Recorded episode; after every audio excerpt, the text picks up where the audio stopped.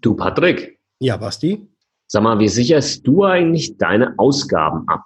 Ja, da habe ich schon so ein paar Eisen im Feuer. Du verstehst bei Versicherungen nur Bahnhof. Du findest Versicherungen undurchsichtig und kompliziert. Du hast keinen Bock und keine Zeit, dich stundenlang in die Materie einzulesen. Und du willst deine Absicherung selbst in die Hand nehmen, aber weißt nicht wie? Dann bist du hier genau richtig. Im Versicherungsgeflüster-Podcast. Dem Podcast für Jungunternehmer, Selbstständige, Startups und alle, die mehr Einblick bekommen möchten, sprechen wir genau über die Themen, die für dich wichtig sind. Wir geben dir unser Wissen weiter. Wir teilen unsere Erfahrungen mit dir. Wir erklären dir das, was du wirklich wissen musst. Und wir bringen Licht in das Versicherungsdickicht. Freue dich auf wertvolle Informationen und spannende Interviewgäste. Versicherungsgeflüster. Keine Zeit für großes Geschrei. Hallo und herzlich willkommen zu einer neuen Ausgabe des Versicherungsgeflüster Podcast. Mein Name ist Patrick von Was ist Versicherung und heute wie immer mit dabei der Basti von Versicherung mit Kopf. Grüß dich, Basti. Servus, Patrick. Hallo, liebe Zuhörer. Heute soll es mal um die sogenannte Ausgabenabsicherung gehen. Also es gibt ja ganz, ganz viele verschiedene Versicherungen. Die Berufsunfähigkeitsversicherung, die Grundfähigkeitenversicherung, die Erwerbsunfähigkeitsversicherung, die Dread Disease Versicherung, die Krebsversicherung hatten wir in der letzten Folge, Krankentagegeldversicherung, Unfallversicherung und, und, und. Wir haben schon zu fast allen dieser Versicherungen auch schon einen eigenen Podcast aufgenommen. Aber heute möchten wir einfach mal darüber sprechen, was ist denn jetzt eigentlich die richtige Versicherung, die ich jetzt haben muss, worüber ich mich absichern soll? Brauche ich alle? Brauche ich keine? Brauche ich zwei? Brauche ich drei? Wie sieht das Ganze aus? Also ich würde jetzt mal sagen, am besten alle und am besten alle bei mir. Dann, äh, dann ist alles tutti. Mhm. Ähm, okay. Nein. Ja, ne? Dann haben wir es schon, ja. Danke, danke fürs Zuhören. danke fürs Zuhören. Und wenn ihr mehr von uns erfahren wollt, dann guckt doch mal auf Instagram. Das können wir jetzt eigentlich gleich mal bringen, oder? Guckt ja. doch gerne mal, bevor wir jetzt hier weitermachen, auf Instagram. Den Basti findet ihr ihr hättet es fast gedacht, unter Versicherung mit Kopf auf Instagram und erfahrt da so ein bisschen, was er so einen ganzen Tag über macht. Basti ist, glaube ich, so der Story-Poster schlechthin. Äh, also man kriegt irgendwie alle halbe Stunde, Stunde, kriegt man wieder mit, was er tut. Bei mir ist es ein bisschen weniger, aber ich, wie ich das letzte Mal schon gesagt habe, ich gelobe Besserung. Mich findet ihr unter Was ist Versicherung auf Instagram. Jawohl. Also, das Thema Ausgabenabsicherung finde ich an sich hat schon mal einen schönen Begriff an der Stelle. Vielen Dank, Philipp Wenzel. Ich glaube, du hast diesen Begriff äh, geprägt und wir haben den jetzt einfach mal hier übernommen für die Podcast-Folge. Im Grunde geht es darum, dass du individuell für dich entscheiden musst, welche Form von den eben genannten Versicherungen du für dich abschließen möchtest und dein Bedürfnis, das du absichern möchtest, eben am Ende des Tages auch am besten absichert. Das heißt, es gibt jetzt kein, oh mein Gott, Krebsversicherung, die braucht doch kein Mensch. Ja, oder Unfallversicherung. Also das sind alles komplett blöde, haltlose, sinnlose Aussagen, wenn so jemand was sagt. Und das ist egal, wer das sagt. Die Aussage an sich ist einfach falsch.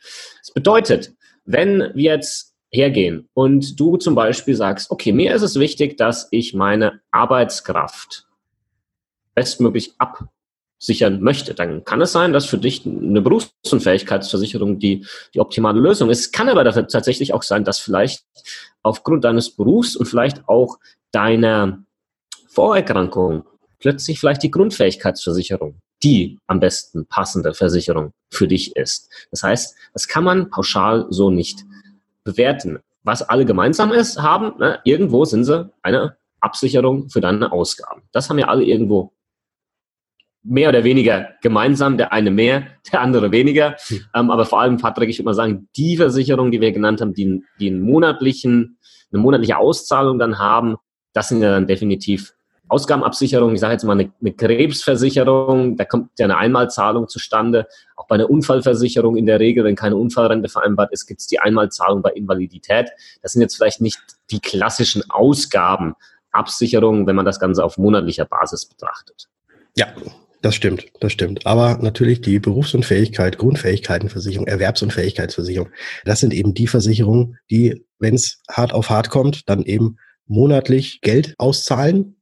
Das Geld, was du möglicherweise dann eben nicht mehr hast, weil du aufgrund der Erkrankung oder wie auch immer, was, was da alles passiert ähm, ist, dass du diese Versicherung äh, überhaupt bekommst.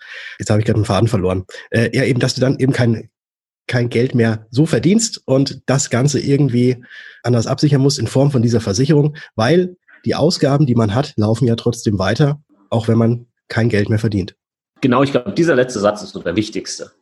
Du weiterhin Ausgaben, Miete, andere Versicherungen, vielleicht Essen. Altersvorsorge, Essen, klar, Lebenshaltungskosten, ja. Urlaub. Ja, das ist auch nochmal ein sehr spannendes Thema. Viele denken, wenn ich denn berufsunfähig zum Beispiel bin, ja, dann ist hier irgendwie, dann mache ich nicht mehr viel. Dann sitze ich nur zu Hause auf der Couch und kann vielleicht noch Netflix hoch und runter schauen, aber das ist, das ist halt komplett falsch. Die hm. allermeisten Berufsunfähigkeiten, von denen man heute so mitbekommt, das sind die Leute nicht irgendwie dann komplett im Eimer oder so. Nein, sie können halt einfach nur die zuletzt ausgeübte Tätigkeit nicht mehr ausüben. Und ich bringe immer dieses sehr klare Beispiel des Bäckers der eine Mehlstauballergie bekommt, er kann nicht mehr als Bäcker arbeiten. Aber ansonsten geht's dem super gut. Er kann noch alles machen. Der kann in Urlaub fahren, der kann Sport machen und sonstiges. Aber er kann halt nicht mehr als Bäcker arbeiten, ist berufsunfähig, kriegt die Kohle. Das bedeutet im Umkehrschluss, du wirst auch weiterhin, wenn du berufsunfähig bist, eben auch gewisse Ausgaben in gewissen Höhen haben. Und deswegen, auch wieder ein wichtiger Punkt, darfst du auch die Absicherungshöhe, egal von welchen ähm, Absicherungen wir jetzt hier sprechen, die darfst du nicht zu niedrig ansetzen. Weil viele gehen her und sagen, ja, wenn ich dann berufsunfähig bin, dann schränke ich mich eh ein, dann gebe ich weniger aus, da reichen dann 1000 Euro. Und dann frage ich, ja, was verdienst du denn aktuell so? Ja, so 2,5 netto. Aber nächstes Jahr kommt nochmal eine Gehaltserhöhung.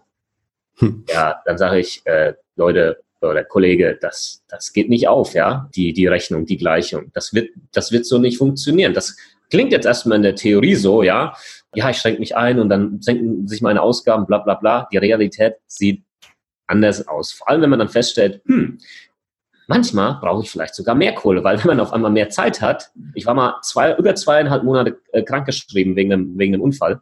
Mhm. Und wenn man auf einmal viel Zeit hat, weißt du, was dann passiert? Dann macht man viel. Einmal, ja, macht man viel. Und man gibt auf einmal halt auch mehr Geld aus, weil man mehr Zeit hat, um Geld auszugeben, weil man halt nicht mehr arbeitet. Ohne Witz. Ja. Das war, das war verrückt bei mir.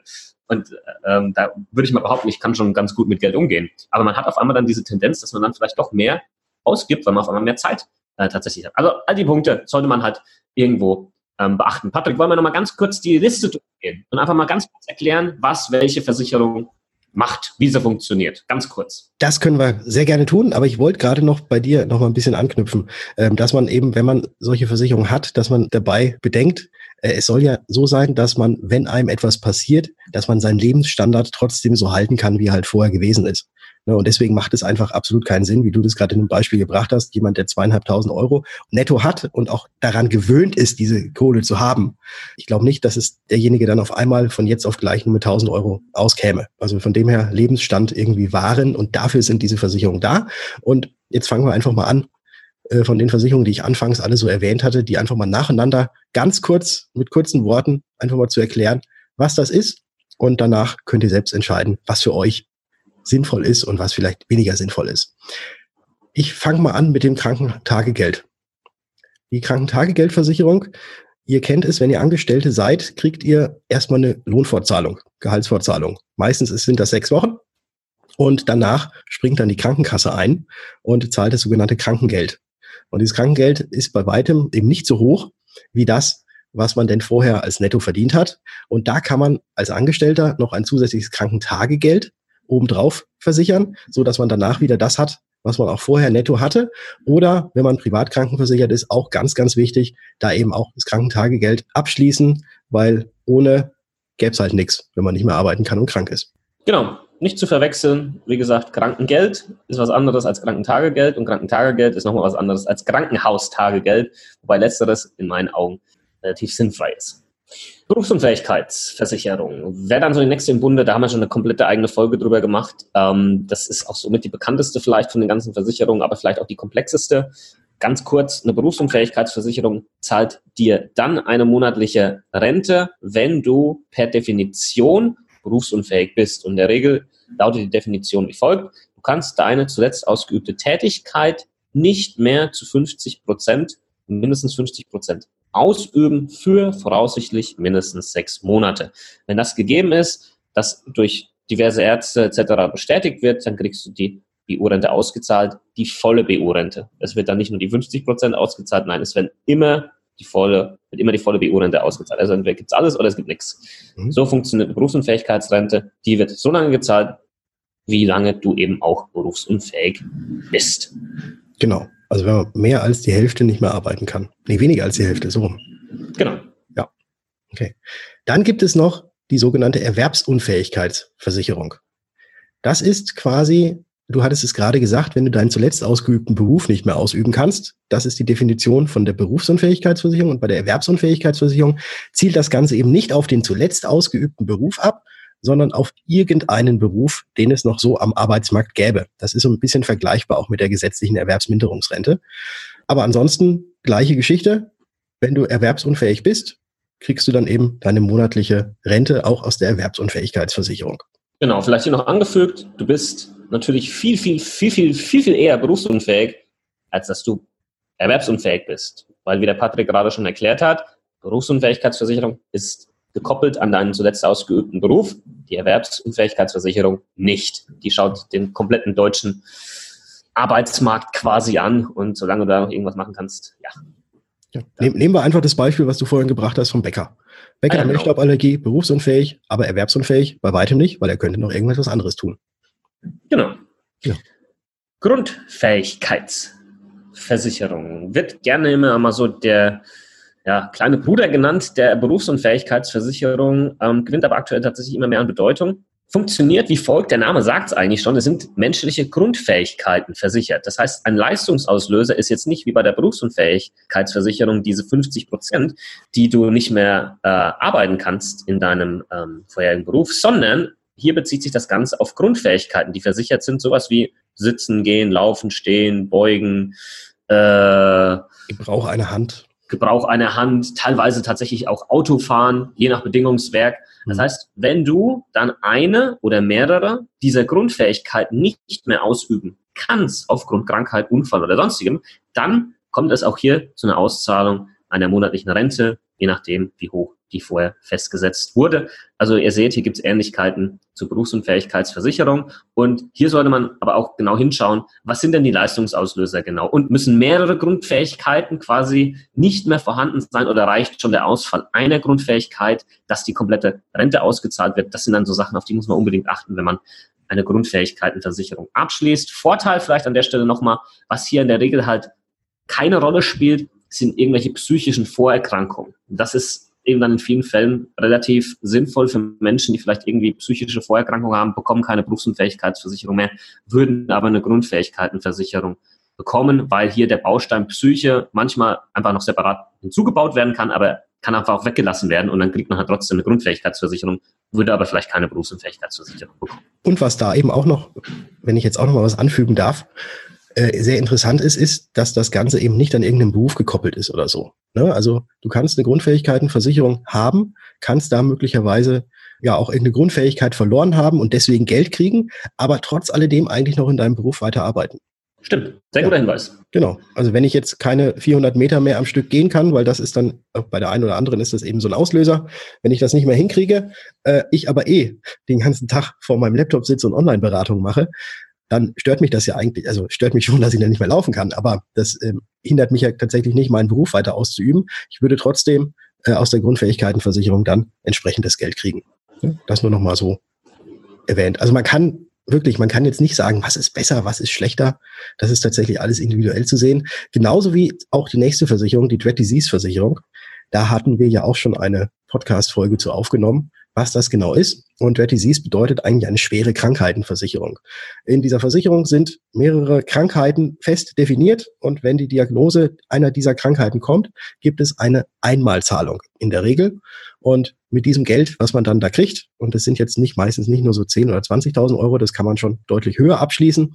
Mit diesem Geld kann man dann eben ja, tun und lassen, was immer man möchte. In der Regel ist es natürlich so, wenn eine schwere Krankheit bei einem diagnostiziert wird, man aus einer Dread Disease Versicherung entsprechend dann auch das Geld kriegt, dass man dieses dann meistens auch dafür verwendet, entweder nochmal alles irgendwie zu regeln, bevor es dann zu Ende geht. Aber das ist jetzt ein bisschen sehr mit Blut gemalt. Oder aber, dass man dieses Geld verwendet, um zu gucken, ob es vielleicht noch andere medizinische Sachen, die jetzt nicht von der Krankenversicherung oder so übernommen werden, gibt, um diese Krankheit aufzuhalten oder zu heilen. Exakt. Und die Krebsversicherung, die ist im Prinzip von der Funktionsweise genauso wie die Dread Disease, der Patrick gerade beschrieben hat. Oftmals ist Krebs ja eben auch ein Teil oder ein, ein Leistungsauslöser bei einer Dread Disease Versicherung. Es gibt es aber einfach nochmal als separate Versicherung, wo nur Krebs als Krankheit versichert ist und auch hier dann eine Einmalzahlung fällig wird, wenn Krebs als Diagnose festgestellt wird. Hier vielleicht einfach nochmal wichtig drauf zu achten, ist, sind denn wirklich alle Krebsarten dann hier versichert? Das ist immer saudoof, wenn man dann irgendwie Krebs bekommt und dann schaut man in die Bedingungen rein, dann steht da drin, oh, aber jetzt hier, weiß ich nicht, Kehlkopfkrebs irgendwie nicht versichert oder wenn dann nur ab Stadium Nummer drei, keine Ahnung. Das ist natürlich saudoof. Das heißt, hier aufs Kleingedruckte achten und wirklich schauen, dass man vielleicht dann, wenn man so eine Versicherung abschließen möchte, einen Anbieter nimmt, wo drin steht, jegliche Art von Krebs und unabhängig davon, in welchem Stadium. Es muss einfach nur eine Diagnose Krebs vorhanden sein, fertig und dann gibt's Kohle. Ja. Was hatte ich denn noch genannt? Ich glaube, ja, die Unfallversicherung. Genau, die Unfallversicherung. Da ist es auch so, dass es Geld gibt. Allerdings, wie der Name schon sagt, Unfallversicherung immer nur nach einem Unfall und auch nur dann, wenn tatsächlich eine bleibende Invalidität zurückbleibt. Aber auch dazu haben wir natürlich, wer hätte es erwartet, schon mal eine Podcast-Episode gemacht. Oder sogar, ich glaube, ich glaub, wir haben sogar schon mehrere Sachen mal zur Unfallversicherung gemacht, wo wir das genau aufschlüsseln. Also Unfallversicherung ist das, wo man Geld erhält, wenn man nach einem Unfall eine bleibende Invalidität hat. Auch wieder unabhängig davon, ob man danach noch arbeiten kann oder nicht und ob noch irgendwelche Grundfähigkeiten da sind oder auch nicht. Genau, und vielleicht noch angefügt, bei einer Unfallversicherung hat man auch die Möglichkeit, eine sogenannte Unfallrente mit einzubauen. Da würde es dann neben der Einmalauszahlung aufgrund einer Invalidität auch eine Unfallrente geben. Damit es die gibt, muss aber auch ein gewisser Invaliditätsgrad erreicht sein. Es dürfen, glaube ich, Patrick, auch in der Regel 50 Prozent sein. Ne? In der Regel sind es 50 Prozent, ja. ja. Genau. Und dann gibt es eben auch hier eine monatliche Rente. Ähm, einfach nur, dass ihr es schon mal gehört habt, aber zieht euch am besten noch unsere Folge zur Unfallversicherung rein. Ja, 2, 4, 6, 7. Wir haben jetzt tatsächlich sieben Versicherungen genannt. Und es war, glaube ich, voll der Overflow was wir da jetzt gerade so erzählt haben. Aber, ich glaube, das war ein guter Überblick, ein guter Überblick. Ja, ich wollte gerade sagen, äh, wir wollten eigentlich damit nur, nur zeigen, es gibt ganz, ganz viele Möglichkeiten, wie man quasi sich um seine Ausgabenabsicherung kümmern kann. Es gibt keine Versicherung, wo, wo man jetzt so sagen muss, die brauchst du unbedingt und die andere brauchst du gar nicht. Das ist tatsächlich immer ein sehr, sehr individuelles Ding. Ja, wenn man diesen Überblick hat, dann kann man da, glaube ich, dann auch gut entscheiden, was für einen selbst denn wichtig ist, was für einen weniger wichtig ist und was man vernachlässigen kann. Genau, es geht eigentlich immer nur darum, Informationen zu bekommen, Informationen dann zu bewerten und dann entsprechend zu handeln. Ja. ja, das war's gewesen für diese Folge. Ich hoffe, sie hat gefallen. Lasst doch auf uns auf iTunes natürlich noch eine Bewertung da. Wir lesen Bewertungen dann auch immer hier in ähm, den Folgen vor. Und ansonsten, Patrick, hätte ich gesagt, wir hören uns. In der nächsten Folge. Ciao. Ciao.